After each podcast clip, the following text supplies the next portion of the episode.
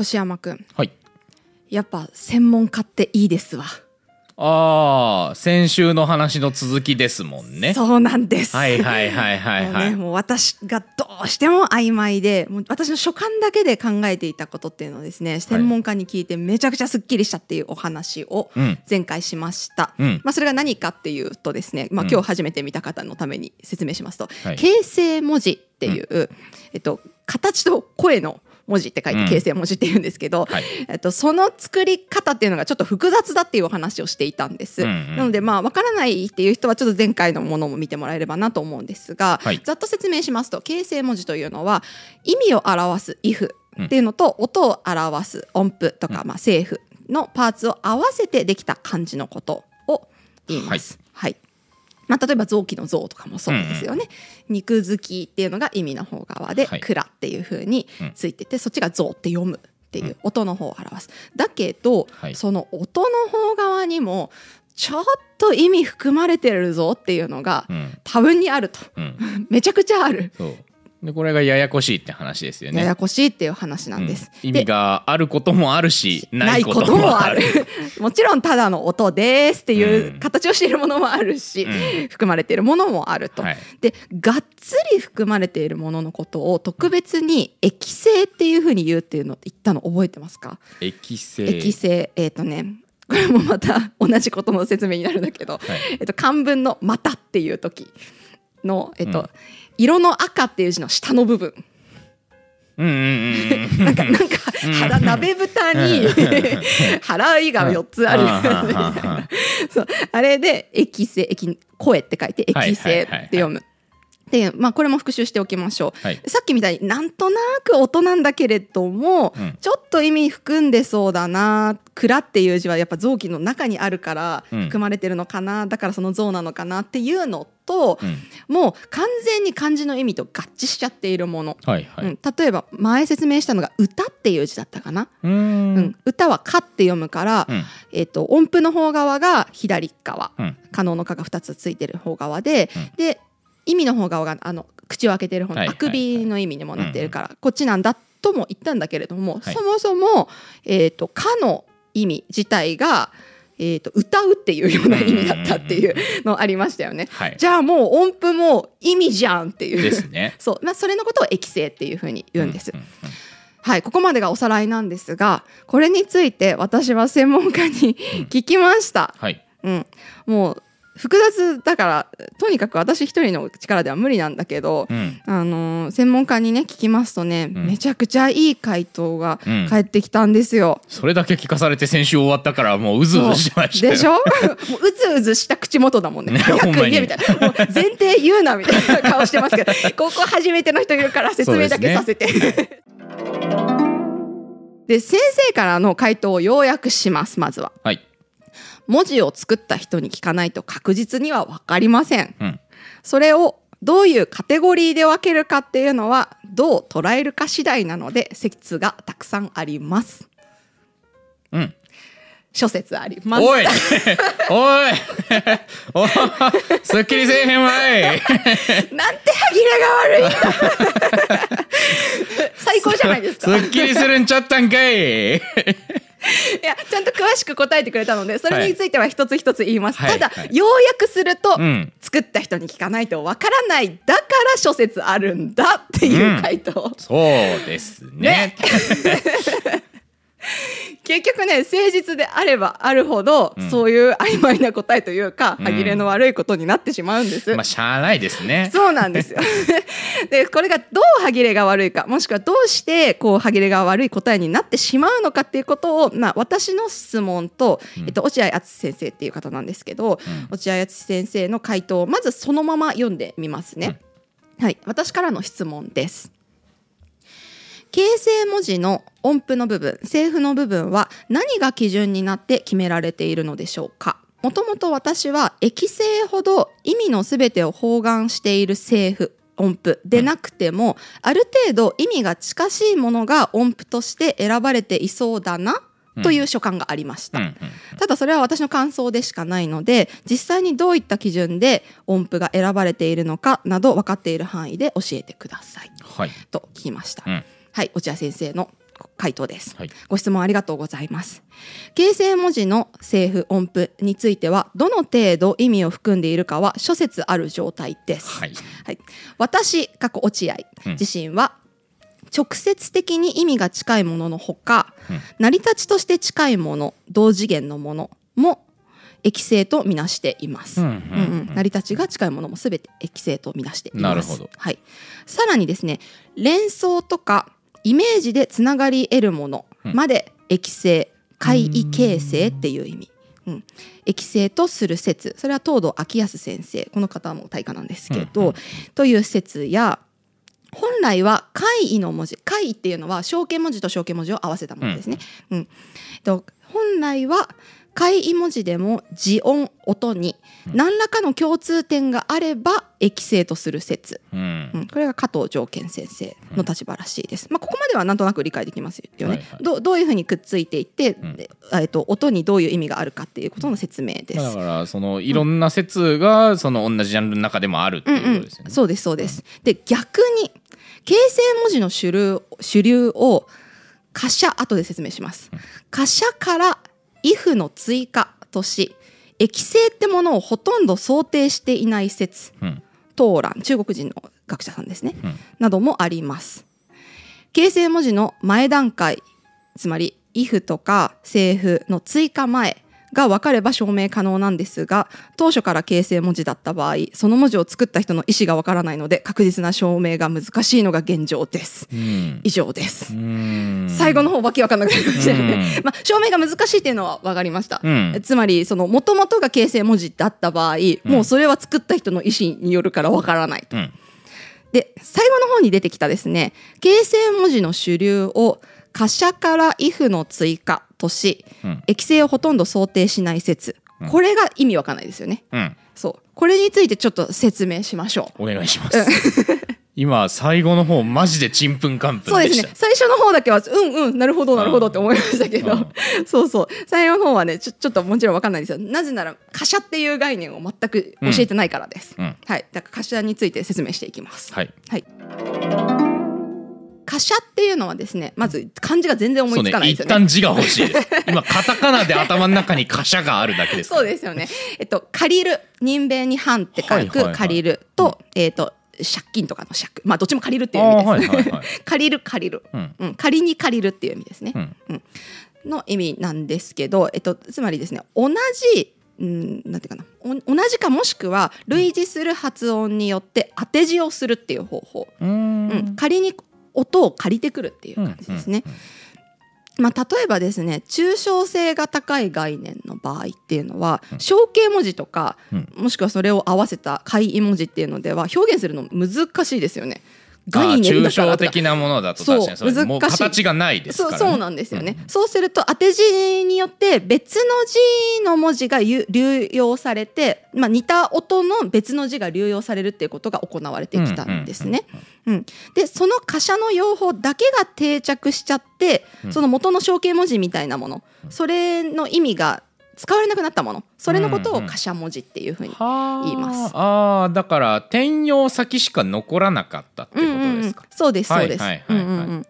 で、まあ、それは貨車文字っていうふうに言われるんですけど貨車っていうのは用法のことなんですね。うん。えっと、造字法っていうのと用字法っていうのがあってはい。作る用と用いるなので、うんうんうん造字法っていうのはもう前から皆さんにお教えしているうん。象形文字とかうん会意文字形成文字指示文字うんなんですけどそれを使わなきゃいけないわけなんです。うん別の方方法で別の意味を表さなきゃいけないものが出てくるから、それを用字法っていうふうに言って、まあ、例えば貨車とかも他にもあるんですけど、貨車っていうのが用字法になってきます。はい。うんだから用法としての貨車があり、うん。その貨車を使って元の意味がなくなっちゃったものっていうのは貨車文字っていうふうに、はいはいはい。はい。まあ、じゃあ貨車文字の例を一つ挙げましょう。はい。はい、例えば東っていう字。おおそう。東っていう字は、まあ、もちろん方角だから何と説明したらいいやらっていう確かにそうですね。感じでしょ？形なんてありませんね。そうなんですよね。うん。で甲骨文の時点では筒状の袋の形の上下を縛ったような形をしているんですよ。だから東のこの頭の部分とうん。下の払いの部分っていうのは縛った先のところで、この田んぼの田の部分が袋の詰まってる状態、うん。うん。のところですね。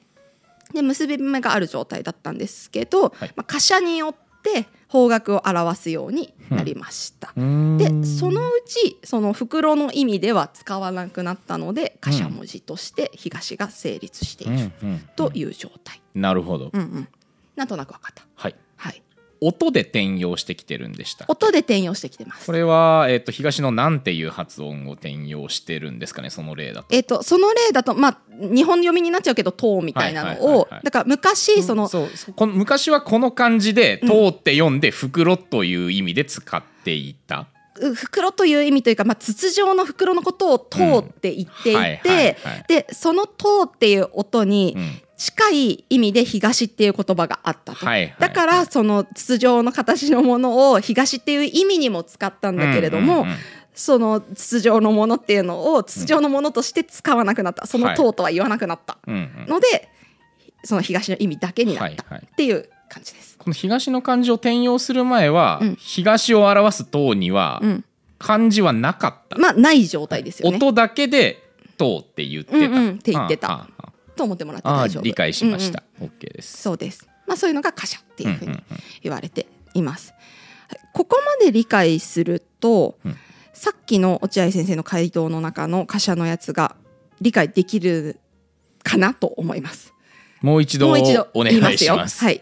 形成文字の主流主流つまり形成文字が出来上がるための主流うんうんは貨車から意味の追加とし液性っていうものをほとんど想定しない説があります。うん。液性っていうのは音に意味が含んじゃってるもののことですよね。うんうん。だけどそもそも借りてきたもの。うん。で意味は関係のないものっていうんうん。うフラットな状態、うんうんうんうん。その中でうん。意味を追加しているっうん。ていうのだと、うん。それも液性じゃないじゃなはいいですか。あー理解。だから はあ前の人たちの説となんか逆なんですよ。ああなるほど。なるほどなるほどなるほど。あーあー理解した。ああ理解した。はいはいはいはいっていう説もあります。あーあーあーっていう説もありますそうそうそう。それはもうどっちがから作ってるかわかんないからなの。うんこんだけ頑張って結局のところは。の説もあります。うん、ああかしこまりました。そうそうですよね。うんまあでも結局何を液性と呼ぶか、もう呼ぶか問題になっちゃってるから。うんうんうんそうそう。それはそんなものは想定しないよと。だって後から意味を追加したんだものっていう立場は別に作れなくもないですよね。ううんんうんつまりまあ機能はもう今はっきりしてるわけだから。はいで元の字っていうのもある程度分かっていたりとかいないものもあるから、そうそうなった時にどっちが先かっていうのでまあ説が分かれたりとか、どこで分けるかっていうのの説があるっていう状態。はいはい。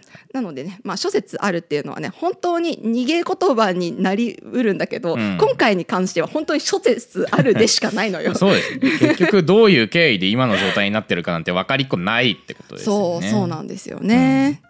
まあこれでね形成文字の曖昧なところっていうのが曖昧であるということが理解できたんじゃないかなと思います。とても理解できました。できましたね。はい。い、やもうちょっとねあのせっかく頭文字のねあの説明したんで頭文字クイズじゃないですけどお。ちょっと頭文字に関することをいろいろ学習していきましょう。東が頭文字だったんだったらうん。西はどうだと思いますか？いや絶対頭文字でしょ。そうよね。ね。そうよね。そうそうなんですよ。うん、まあちなみに東これですね。ああなんかおでんに入ってそう。そう。はい。で西もですね似たように可愛いですこういう。あーへえおーおーなるほど。そう粗粗い目のカゴの形。あーそういう感じなんですね。あー、うんうん。なるほど。なんか市役所みたいだな。カゴです。私はフルーツかなんかかなって思ったんですけど。カゴの形を借りてきて、はい。まあ西だからなんだ「せい」っていうカゴがあったのかな、うんうん。まあ、とにかく、えー、とそういう発音で西って言ってたのとそういう発音だったカゴがあってはい。で連れてきて、うんもうカゴの意味なくなった。っていうので頭文字。はい。じゃあ南は？南もそうでしょうね。そうなんですよ。ですよね。そうなんですよ。南もね南はねちょっといいいい感じですよ。あそうなんですか、うん、南打楽器なんですよ。打楽器。打楽器。まあでもあれですね。転用してるからもう何から取ってこようかってところですよね。そうですよね。転用だからもう何でもいいんです。音が似てれば、そう。音の転用じゃなくて意味の転用の方もあるんですけどね。うんそれはまた違う機会にやりましょう、うん。えー打楽器の形ですねここういう形の打あ楽器だったみたあないるほど。これはんどどこがどういうパーツなんでしょうね打楽器的には。どういう形なんでしょうね。このまあ下の方が筒とかなのかな。鼓っぽさなくもないですよね、まあでなんか上ので叩いてんのかなみたいなうんでも多分そうじゃないかな。中が空洞の状打楽器で、上の部分は結んだふ紐って書いてあるので。ああじゃあ太鼓みたいな状態ってことですかね、うんうんうん。だと思います。だから昔は「なん」ていうね 打楽器があったんでしょうね。なるほど、うんうんうん、でまあギターは。はい。え？違ったりするんですか？あ違うんですよ。あ北ってなんか聞いたことあるぞ。おそう。あれですよね。北って背中合わせになってる人間ですよね確か。その通りです。貝文字なんですよ。ですよね。あの敗北の僕ですもんね。そうそうそうそう。そうあそうよね。そうなんです。だから北の文字は貨車の用法で北の意味は付けられたんだけれども、うんその背くの方側の意味がなくなってないから貨車文字とは言わないんですよ。はいはいはい。だから元の意味が残ってるから、残ってるから。はいはいあーあーすっきりしたなんか。でしょ？でしょ？でしょ？でしょ？知ってる知識が生きた。そうそう。人とと人がね反対向いてるから、じゃあなんでそれが北になったかっていうとちゃんと意味の転用みたいなのもできていて、うん。あの昔の中国の王様とかがいるのって南側だったんですよ、ね。はいはいはい。それに対して、まあ、それが陽だったとしたら陰の方側っていうのかな、うんうん。うん。だから家臣とかが住むのは北の方側うん。っていうふうになっているみたいでだからそれの反対側っていう意味でちゃんと意味がつながっているんですよね、うんだから概念としては柏の用法ではあるんだけれども、はい。もちろん意味も残っているし、ちゃんと南に対して反対っていう北自体の元の意味でも付けられてるっていう、そうそう。二重の意味でねいいいい字ですよね。うん北っていう字。いいですうん。形成文字の曖昧なところと柏文字の面白いところうん。やってきましたが、なんか最後気持ちよく終われました気持ちいいでしょ？そう。前半は諸説あるって言われてちょっともやっとしましたけど。そうなのめちゃくちゃ気持ちいいんだよね。私柏文字大好きでさ、うん。っていうのもさなんかもう全然意味関係ないから。うん。そうね。そう。うん。頭使わなくていいの。元の意味なくなってるって言われた瞬間何も考えんでよくなるからね。そう。あでも何も考えなくていいんだけど知ったらちょっと嬉しくなるやつうん。一個発表してもいい、はい。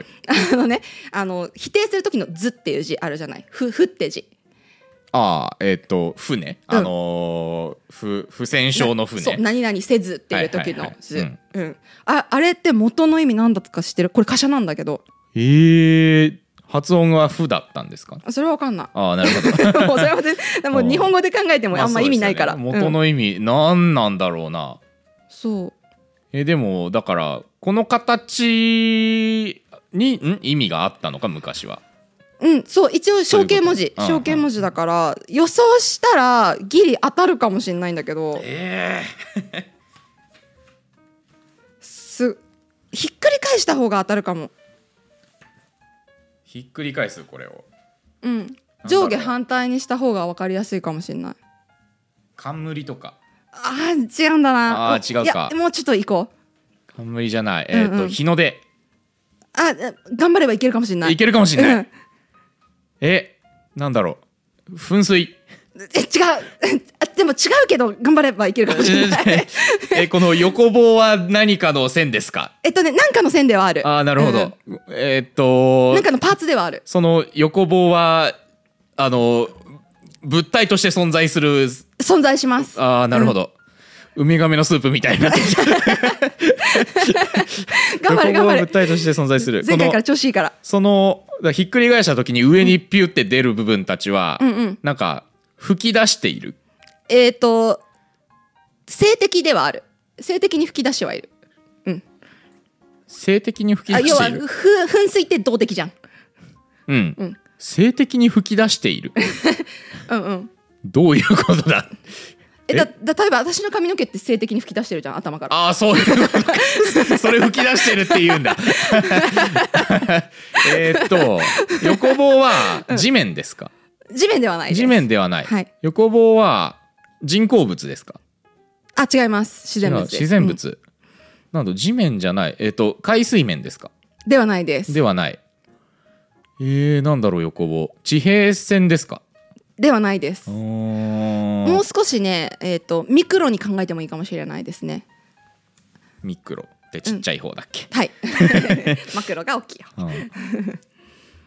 え横棒これぐらいのサイズですか？あーの時も全然あると思う。これぐらいのサイズの時は？私は観測したことないな。ああじゃあこんなもんってことか。うーんもうちょっとちっちゃいかな。うんうん。そこまでの間だったらある。でこの上に静的に吹き出し吹き出してるものがある。なんだお前。お前なんだ？まあ基本的に文字って2次元にペチャッと考えちゃうけどもう少し3次元で考えてもいいかもしれない、ああいいですね。いいいいいいいい手の動き。あそれそんなぐるぐるはしないで。おおもうもうもうそれでしかない動きしますよ。それ性的に吹き出してまあ長時間で考えると動的に吹き出してるかもしれない。え？なんだろう？頑張れ頑張れここまでいったら。おそう。お。の？目のが？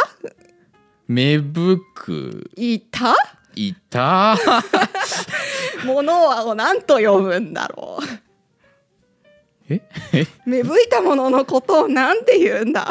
みんなは芽吹いたもののことをなんて言うんだみんなは、種うん。植物生えてきた。芽ができる。うん、芽が膨らんで花？花になりますよね。あ お花なんですーよ。へそう。まあ下向いたお花なんですけどね、うんうんそう今ずっと上で考えてたけど、ーうん。うん、下向いた花、まあ、ちなみに上向いた状態で生えてるのはあの生きるっていう字の生っていう字。あはあの象形文字で植物ピピョインってなってる形。あんま生きるに病院感ないですけど。こういう形してるしてるんですよ。左右対称なんです。左右対称なのは分かりますけど。あの飛び出してる感はあんまり分かんないです、当だから地面からさはい。やって出てきた。あ どんだけ体で表現されてもいや夏木の木だしさ。とああなるほど。そうそう。やって出てきたのがまあ生きるなんだけど、はい。額花の額から花びらが出てる様子、うん。うん。それがあの「ふ」っていう字なんですよ、ん。なんかすごいポジティブな意味じゃないですか。確かに。そう。全然負に転用される感じじゃない。そうなの。だから貨車って面白い。ね。もうなんか逆のイメージのものになっちゃってますもんね。そうそうなの。だからね、うん。ずってなってうんとあの字を見てねなんかうんムッとしてる人は「お花だ!」って思って あの字見てムッとしてる人別にそんなにいないと思うけど。なんか否定された時。ああなるほどね。した時は、うん。うん。あでもお花だって思ったら。そうですね。なんかあの変なねあのもう不信任とかそういうので叩かれたりした時にね。ああお花だお花だって。うんバカ。な不合格ってもらってうわーってなってる時にお花が合格。バカ。桜散ってんのよ。あだから下向いてんのか まあでもちょっと嬉しくなるでしょ？ということですごいせっかせっかくすっきりした後なのにねだからバカなまとめになっちゃって。申し訳ないんだけどあの本当に落合先生ありがとうございました。ありがとうございます。ということでね頭文字についても形成文字についても分かったということではい。はい。この辺りでおしまいにしましょう、はい。ありがとうございました